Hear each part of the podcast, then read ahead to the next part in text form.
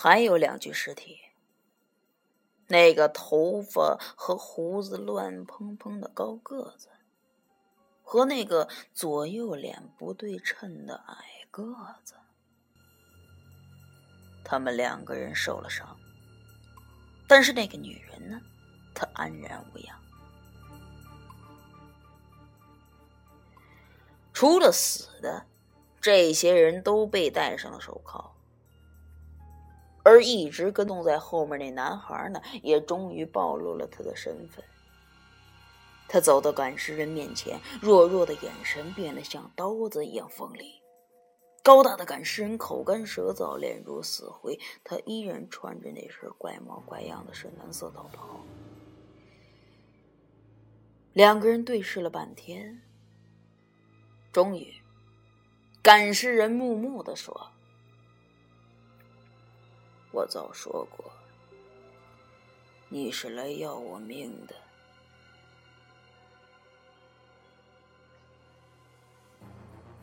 这美丽的花儿位于黔东的伽马山区，是一个重大的毒源基地。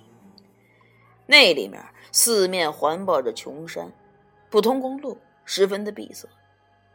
很多村民偷偷在尚未开发的山地里种植罂粟，换来山万的钞票。这大片大片的罂粟花，色彩妖艳，香气弥漫，摄人魂魄。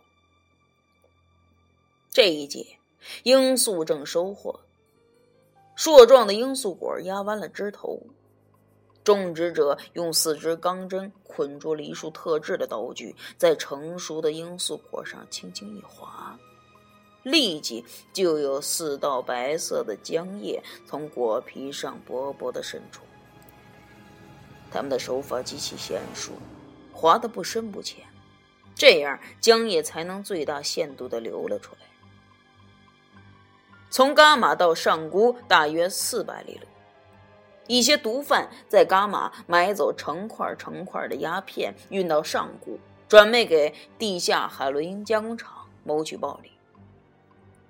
而今天，警方几乎堵死了伽马毒品外流的所有途径，毒贩无法通过，就只能选择这个办法：把大量的鸦片绑捆在身上，用宽大的黑袍包住，伪装成赶尸。选择早年间马帮行走的荒山险境，昼伏夜行，躲避着警方和群众的眼睛。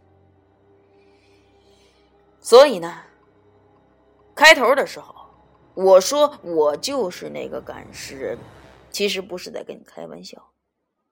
这个故事就是那个赶尸人讲的，在看守所里。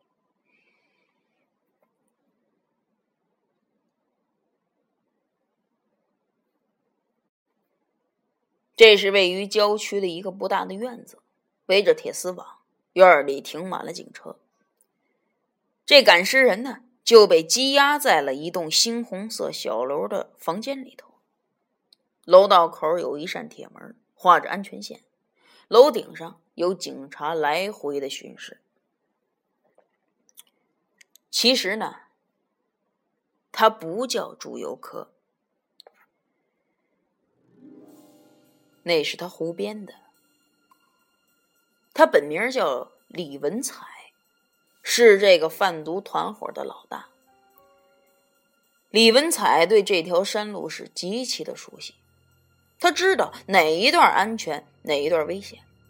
只有在他认为绝无人迹的地段，他才会下令让几个手下解除伪装，正常行走，然后锋芒火急的吃东西，匆匆卧在草丛里补觉。他们的制度极其的严格，哪个人要真破了规矩、露了破绽，那肯定就真的变成尸体了。而李文彩的道袍里呢，装着一把二二四型的九毫米手枪，那是在云南买的。这弹夹容量八发，射程五十米，重才不到一公斤。另外几个人的黑袍子里呢，除了鸦片。还有压缩饼干和水，他们用相同的方法已经成功贩运了三次毒品了。但是，警方得到线索，有人在深山老林里赶尸，这立即就引起了他们的怀疑。于是，他们就派男孩伪装成搭伴出山的，打入他们的内部。这男孩呢，就是缉毒组年龄最小的警察，他叫长水，刚刚从警校毕业。实际上呢，他在途中一直没有中断跟总部的联系。所以我呢，首次采访的就是长水。接着，长水他把我带到监狱。见到了李文才，长水和李文才聊了一阵子，那气氛呢，就像老朋友在一块聊天一样。李文才说：“你一出现，我就怀疑你了。”长水问他：“为什么？”哼，干我们这行的太敏感了。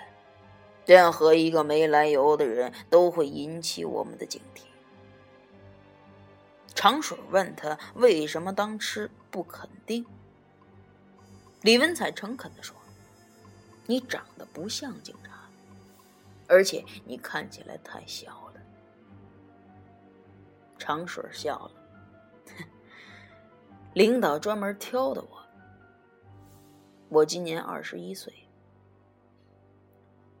李文彩笑了笑，长水以为他不信。李文彩说：“不是。”他说：“我看到你，我就忽然想起了我的一个朋友。当初呢，他在火车上认识了一个女孩那女孩吧，高高大大的。”不是很好看，可是呢，两个人还是勾搭上了。半夜的时候，他们钻进厕所里干那事儿，就被乘警抓住了。后来，我那朋友被判了无期，因为那个女孩只有十七岁，未成年。长水赞同的点了点头，都是上了年龄的当。李文彩说：“还有，你太会表演了。有的时候，我固执的相信你就是一个山里人，但是有的时候又强烈的感觉到你是个卧底。我为什么总对你讲一些有关赶尸的门道？那是尽可能让你相信我是一个专业的赶尸人。但是。”其实我有几个地方差点露馅。长水也觉得自己有些地方差点露了馅儿，比如我不该用棍子试探死尸。长水问李文才：“你为什么扮成一个偷死尸的？”长水也觉得。偷尸体的人肯定不怕尸体，他要跟你学砍尸，你就会更加信任他。那个叫祝由科的死尸是怎么回事？长水说，那是前不久发生的一个案子，我们警方抓住一伙盗尸的，他们总共偷了十几具尸体。只有一具叫祝由科的男尸被辨认出来，让家属领走，而其他的尸体都没有人认领。我呢，当时就插嘴道：“，那个老头儿，长水转头对我说，那是他的托，已经抓起来了。”接着他又问李文才：“你当时为什么不干掉我呢？”那天晚上，我跟你讲，我遇到过一个疯子。其实那是暗语，命令我的几个手下干掉你。但是你太灵敏了，你逃了，跑了一点不见了。后来你又返回来，我更怀疑你了。当时我已经下定了决心。不管你是什么人，只要你再跟着，我就毙了你。可是你没有再出现。那还有一个事儿我不清楚，那个老头家里头还有个粗粗的鼾声，那人是谁呀？啊，可能是他家亲戚吧。于是。这几个贩毒分子都是死罪。从这角度上来说，一直跟在他们后边的长水，其实就是一个赶尸人，一个鬼气森森的赶尸队伍就被警方这么铲除了。而他们走过的那条不见人迹的山路，依然在深山里惊险的蜿蜒着，似乎更荒凉了。依然很少有人知道他。那么现在，天又黑了。那个地方的天空上挂着一个冷冰冰的月亮。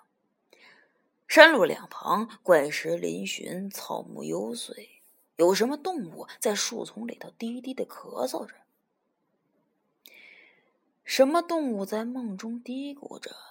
什么动物在梦中打着哈欠？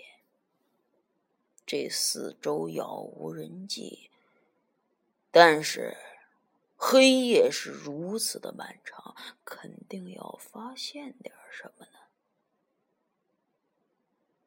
但是你依然不用怕，知道为什么吗？因为啊，你不在那个恐怖的地方。你在阳光底下，或者在灯光底下读书呢？那我呢，也不在那儿。我只是一个讲述着荒山野岭的一个场景，但是那个地方它没人。这就跟开头一样，你也不用问我，我怎么会知道那个地方发生的事儿？当然，我什么都不会告诉你。我会接着对你讲述那里的情形。黑暗里头，好像有一种若有若无的腥气；夜色中，好像有一种幽幽的绿光。那些征兆让人感到凶险异常。看来。这个夜晚不会平安了。可是，到底会发生点什么呢？